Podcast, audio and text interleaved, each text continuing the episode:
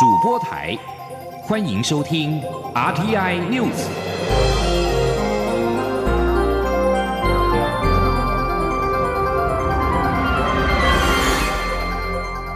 听众朋友您好，欢迎收听这节央广主播台提供给您的 RTI News，我是张顺祥。香港当局不顾九号多达百万人的抗议浪潮，表示如期在今天进行逃犯条例修正草案的二读，并预定二十号表决。为此，港人纷纷响应今天的罢课、罢工、罢市活动。十号晚间，也有大批民众聚集在立法会附近。根据香港电台报道。立法会原定今天早上十一点开会，并且恢复二读辩论逃犯条例修订草案。目前立法会主席已经指示，原定早上十一点举行的立法会会议将延后举行，时间稍后将会通知议员。香港反修改逃犯条例立法会外的。示威持续，金钟地区主要的八条干道今天全被占领，重演二零一四年战中的景象。部分大学生身着黑衣，戴上头盔跟口罩，抗议行动做好了准备。今天上午大概九点，包围在立法会跟政府总部的大学生已经超过了一万名，他们向外扩散到周边主要道路。包括了战争期间被示威者占领的龙河道和下阕道等，重演战中的模式。香港警方从十一号晚上就严加部署，今天早上也有部分的防暴警察在戒备的状态。综合香港媒体报道，全香港大概有一千家的店铺响应罢市，另外有罢课跟罢工的活动。而美国驻港澳总领事馆罕有的向公民发出了示威警示，呼吁他们避开示威的区域。而在台湾，香港立法会今天预计二读逃犯条例修订草案，二十多个民间团体跟学生组织上午前往香港驻台机构，也就是香港经济贸易文化办事处抗议“送中条例”二读，并且声援香港的反送中行动。呼吁港府暂停修法，听取各界的意见，也呼吁台湾政府针对港府强硬修法提出具体的应应之道。对于港府将在条例当中加入人权保障的说法，抗议团体表达不信任的立场，也对台湾人未来过境或者是入境香港之后的人身安全问题感到忧虑，希望台湾的民众站出来支持反送中。央广记者。王兆坤的报道：台湾人权促进会、岛国前进、西藏台湾人权连线、华人民主书院、基督教长老教会、自由图博学联等民间组织声援香港反送中行动。台全会秘书长邱依林表示，港府将在逃犯条例修订中加入具有法律效力的人权保障，但没有人相信中国司法能做到这些保障。而且修法之后是否会制造出更多寻求庇护者？台湾政府应紧速建立相关难民审查保护机制，因应可能情势。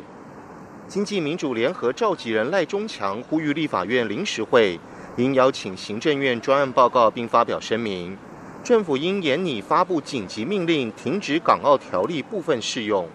优先管制香港公务员及中资具有重大影响力的港资来台。各国应共同检视香港民主人权状况。决定限缩、取消或延续香港不同于中国各省的独立关税地位、特殊法律地位或特殊国际地位，以阻止中国不断伤害香港民主、人权及法治现况。岛国前进发起人林非凡表示，台湾与香港一样，都在面对中国的威权扩张，所以声援香港，除了基于民主、自由、人权等价值的共同信仰外，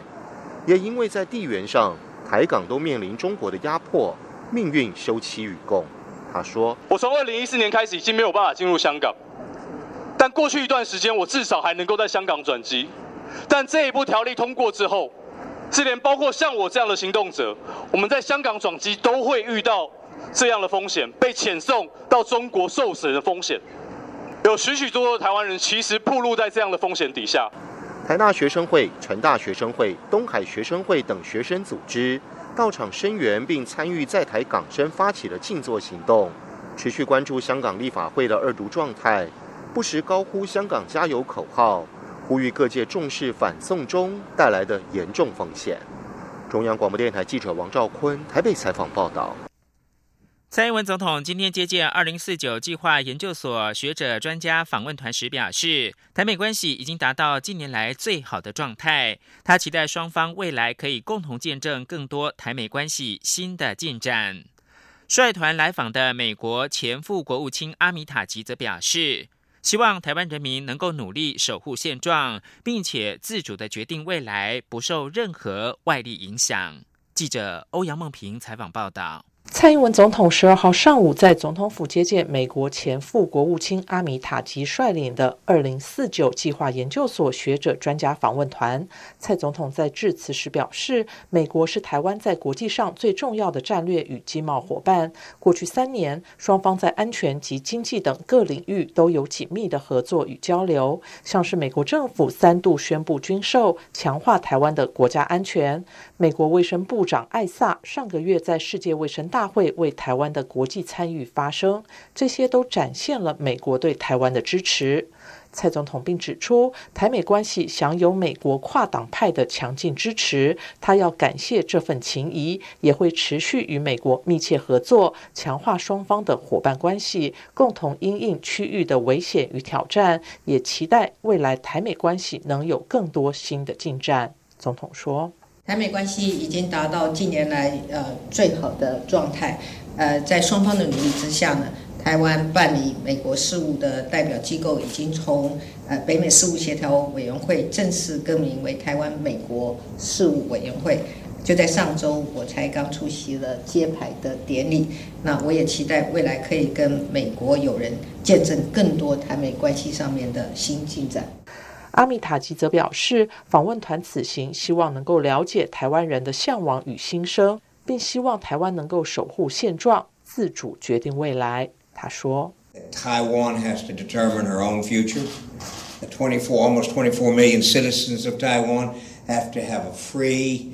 open, democratic process. They have chosen this. They've worked hard to make it come about. You're in the middle of that process now, and we dedicate ourselves. And the only thing we really want.” is that Taiwan and the Taiwan citizens of Taiwan can make these decisions freely, openly, without outside interference and pressure.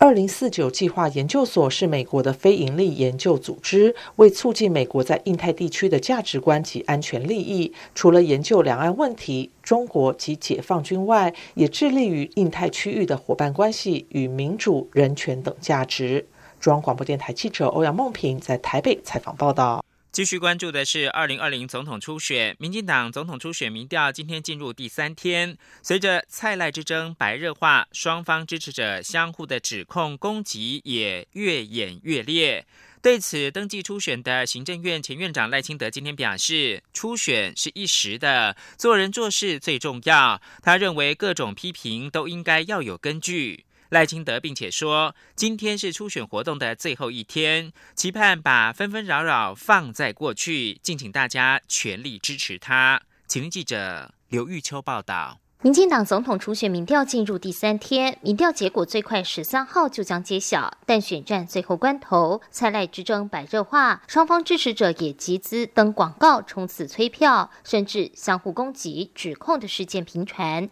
导致党主席卓荣泰下令要求支持者完全停止对参选人的情绪伤害跟意图影响民调结果的任何指控，判给初选干净的空间。投入初选的行政院前院长赖清德刚。结束壮大台湾车队游行后，十二号则赴新北市林口新庄的庙宇参香。受访时也呼吁各界做批评时要有根据，也希望大家能把初选的纷纷扰扰放在过去，才有助于初选后的团结。赖清德说：“是初选是一时的啦，哈，做人做事才是最重要。呃，更何况初选过后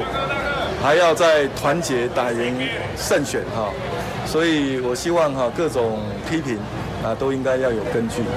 赖清德也再度澄清，网络上传播对他的很多攻击都不是事实。他出身贫寒，在穷困的环境中长大，他向来照顾弱势基层民众，也亲廉勤政。他认为自己可以守护台湾，是个有执行力的总统，也可以推动台湾经济发展。敬请大家把握最后关键的时刻，全力支持他。赖清德说，十二号是初选活动的最后一天，他会做最后的冲刺，他有信心会取得最后的胜利。至于网络上传出。赖阵营在总统初选民调电话上有若干交战守则图卡，其中有关蔡英文、柯文哲、韩国瑜之选项题，要求支持者选择韩国瑜。赖清德行动办公室发言人李推之表示，此类图卡不但违反民进党总统初选民调的相关规范，也绝非赖阵营所制作，更从未教导支持者选择国民党的参选人，请有心人士勿再渲染。中广电台记者刘秋采访报道：民进党总统初选民调今天进入最后一天，党主席卓荣泰表示，民进党需要柔软的沙土，才能够将两座坚强的堡垒凝结在一起，不要再给他尖锐的刺刀，那是抵御外侮用的。另外，针对有民众吴女士接到了民进党初选民调电话，质疑有访员的访问方式直接排除赖清德，让她觉得真的有作弊。对此，卓荣泰也表示，他跟秘书长罗文嘉已经分别致函、通电给吴女士的及时反应表示感谢。党中央非常的重视，绝对会依据查验的事实妥善处理，对外说明，绝对会维护民调的公正。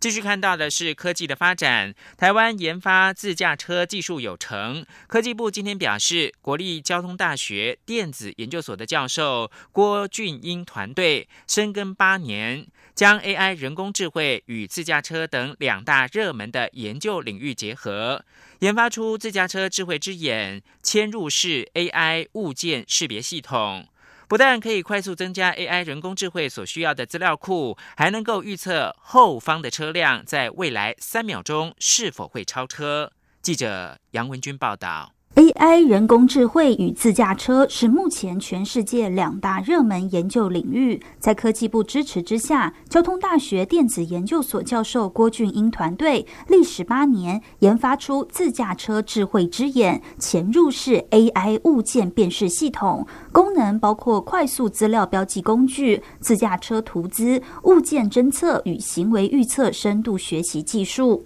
郭俊英解释，AI 人工智慧可以替人类分析与辨识影像内的各式物件，但人类必须先为 AI 标记影像教材资料，建置复杂的软体演算法及强大的硬体计算能力。因此，团队开发出全世界第一套快速视讯资料自动化标记工具，用来标记并准备 AI 学习的资料，其标记效率超过目前现有手动资料标记工具达十到十五倍以上。郭俊英也提到，他们已经建制超过一千五百万笔适合台湾地区的自驾车影像资料库，将有助于开发适合台湾地区的 AI 自驾车物件辨识技术，目标年底建制三千万笔。此外，他们也将深度学习技术延伸应用于物件行为预测，开发出全球首件可准确预测后方车辆，如汽车或机车，三秒内是否超车。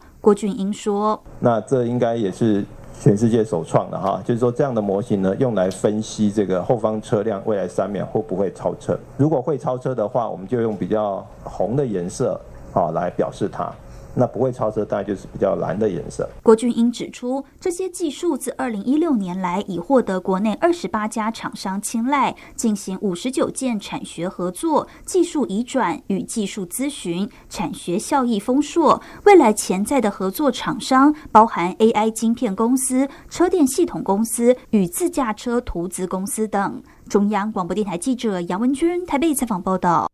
国际新闻：美国总统川普十一号表示，他收到北韩领导人金正恩的一封很热情的信，并称这是一封很棒的信。川普不排除很快再跟金正恩来会面。川普在白宫告诉记者这件事，但是他没有说明详细的细节。白宫国家安全顾问波顿十一号稍早表示，川普跟金正恩举行第三次的高峰会是可能的，但是求在平壤那边。最后提供给您是，川普十一号还表示呢，他暂时搁下与中国达成贸易协议，除非北京当局再度同意四或五大点，他没有任何兴趣往前推进。不过，川普也没有说明是哪四或五大点。以上新闻由张顺祥编辑播报。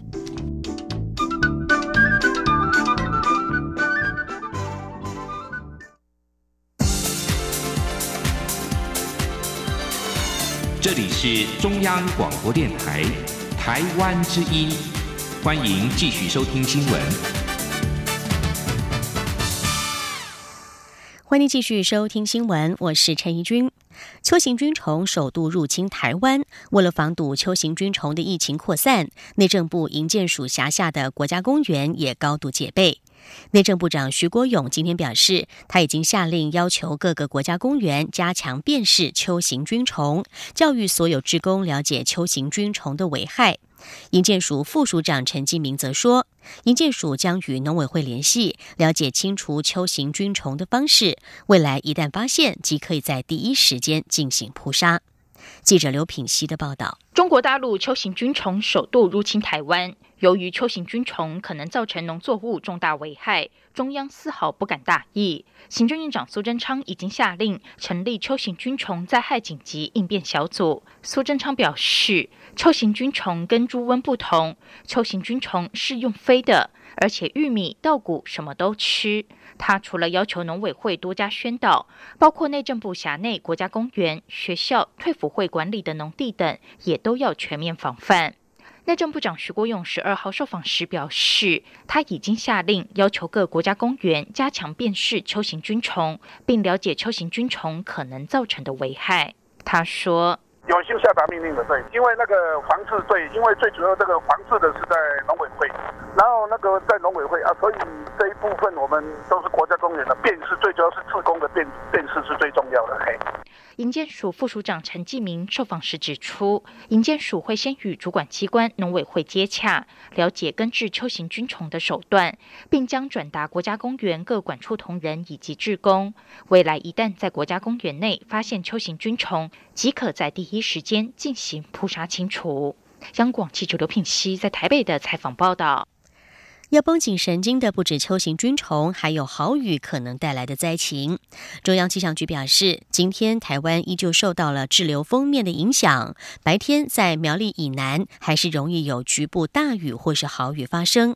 不过，今天晚间到明天的白天，雨势会稍微趋缓，只有山区还会有些午后雷阵雨。但是从明天晚上开始，一直到周五的上午，封面又会再度南移，届时西半部和东北部地区都将再次出现局部大雨或是豪雨，中南部山区的雨势也会下不停。记者吴丽君的报道。随着十一号滞留性梅雨封面伴随西南气流为台湾带来的丰沛雨势，中南部地区，尤其是台中市和平区以及南投县仁爱乡，到十二号上午的累积雨量都已达到三百多毫米，甚至超过四百毫米，而且正在快速朝五百毫米迈进。气象局表示，目前封面已经来到南台湾，西南气流则减弱为西南风。但是中南部地区的雨势依旧明显，而且到了十二号下午，雨势还会逐渐扩大。提醒在苗栗以南地区还有中南部山区的朋友要特别留意。气象预报员徐仲义说：“今天下午之后，雨势会逐渐的扩大。那在我们的苗栗以南地区呢，要特别注意短时强降雨的情况，啊，会有局部的大雨。另外，在中南部的山区，因为西南风作用的关系，所以今天中南部山区。区的雨呢，在白天的时候还是会有持续的现象，有局部豪雨的机会，也请我们中南部地区的朋友要多加的留意。不过十二号入夜后，雨势就会逐渐趋缓，到十三号清晨，雨势也将明显缓和，但是天气依然不稳定，尤其是山区还是要注意午后会有较大的雨势。值得注意的是，十三号晚间到十四号上午，封面将再度南移，届时。西半部和东北部地区都将再次出现局部大雨或豪雨。徐仲义说：“那要特别注意的就是礼拜四的晚上到礼拜五的上半天这段时间，封面会再度南移，这时候呢就会有比较明显的短时强降。”雨、雷击跟强阵风的现象。那西半部和东北部地区呢，要特别注意有大雨或豪雨的情况。那整个中部以北地区呢，可能要提防短时强降雨。那因为西南风的作用，所以在中南部的山区呢，还是会有持续性的降雨，这点请大家特别注意。气象局也再度提醒，这段期间中南部山区雨下个不停，民众最好尽量避免前往山区活动。中央广播电台记者吴丽君在台北采访报道。现代人生活忙碌、压力大，有睡眠障碍的人不少，其中睡眠呼吸中止症不可小觑。患者在睡眠过程中出现间歇性的停止呼吸，使得血液氧气降低，连带着影响睡眠品质。医师提醒，这不仅提高白天的车祸几率，也可能出现其他的并发症。而由于这类患者往往没有病逝感，因此医师也呼吁民众要对枕边人的睡眠情况多多留意。记者肖兆平的报道：千万别小看睡眠呼吸中止这种睡眠障碍，轻者是白天嗜睡，但严重的话可是会影响存活率。台北荣民总医院胸腔部医师肖光明就以日本列车曾有睡眠呼吸中止问题的驾驶在开车时打瞌睡、过站不停的案例作为提醒，强调各国相关研究发现。这类患者有高比例的车祸几率，不过在经过正压呼吸器的治疗后，车祸几率就明显降低。他说：“车祸发生的几率，这个是在加拿大有一个研究，这个是呼吸装置的病人，这是对照组的病的人。那这个在戴呼吸器以前，他的这个发生车祸的几率增高。”戴了呼吸器以后，它就掉下来。之所以强调呼吸器的重要，是因为食物上有很多阻塞型睡眠呼吸中止症的患者，觉得呼吸器压在脸上不舒服、有噪音、容易嘴巴干等问题，而无法养成使用习惯。肖光明解释。正压呼吸器就是单靠压力灌气，借此撑开呼吸道狭窄的地方。但近来相关医材的舒适度或佩戴方式都有改良，不过前提还是要经医师开立处方签，因为不同患者会有不同的气压需求。他说。一定要 prescription，你要处方，晓得说这个需要用到多少的压力，你到底是比较合适基本固定压力型的、自动型的，还是双阳压型的？那里面还有一个比较重要，就是稍比较高阶一点的机器，它后面有一个 IC 卡，记录这个人在使用的过程当中。他使用的时间、使用的压力。肖光明表示，如果一小时睡眠时间出现三十次以上的呼吸中止，白天有嗜睡，以及合并有其他疾病，就会被认定为需优先治疗的对象。再进一步根据严重程度，建议患者侧睡、使用呼吸器或手术等治疗方式。肖光明进一步表示，患者通常不会有病逝感，且研究发现，体重较重的中年男性发生几率会比女性还高。而根据相关资料推论，台湾有这类问题的民众大约有一百万人，因此他呼吁民众应特别留意枕边人的睡眠情况。卫生福利部食品药物署提醒，在使用呼吸器前，一定要与医师充分沟通，并确认相关器材是否有许可字号，以及留意注意事项，如此才能妥善使用，发挥治疗效果。中央广播电台记者施兆平采访报道。全国废核行动平台在四月二号送交了反核废公投第一阶段联署，主张台湾在找到高放射性核废料最终处置场址之前，不应该再继续新建核电厂，也不该让届满运转四十年期限的老旧核电厂延役。但是在进入第二阶段联署前，意外的卡关。全国废核行动平台今天举行记者会，指出民众最担忧的就是核废料的威胁，呼吁中选会不要刁难，尽速让公投提案通过。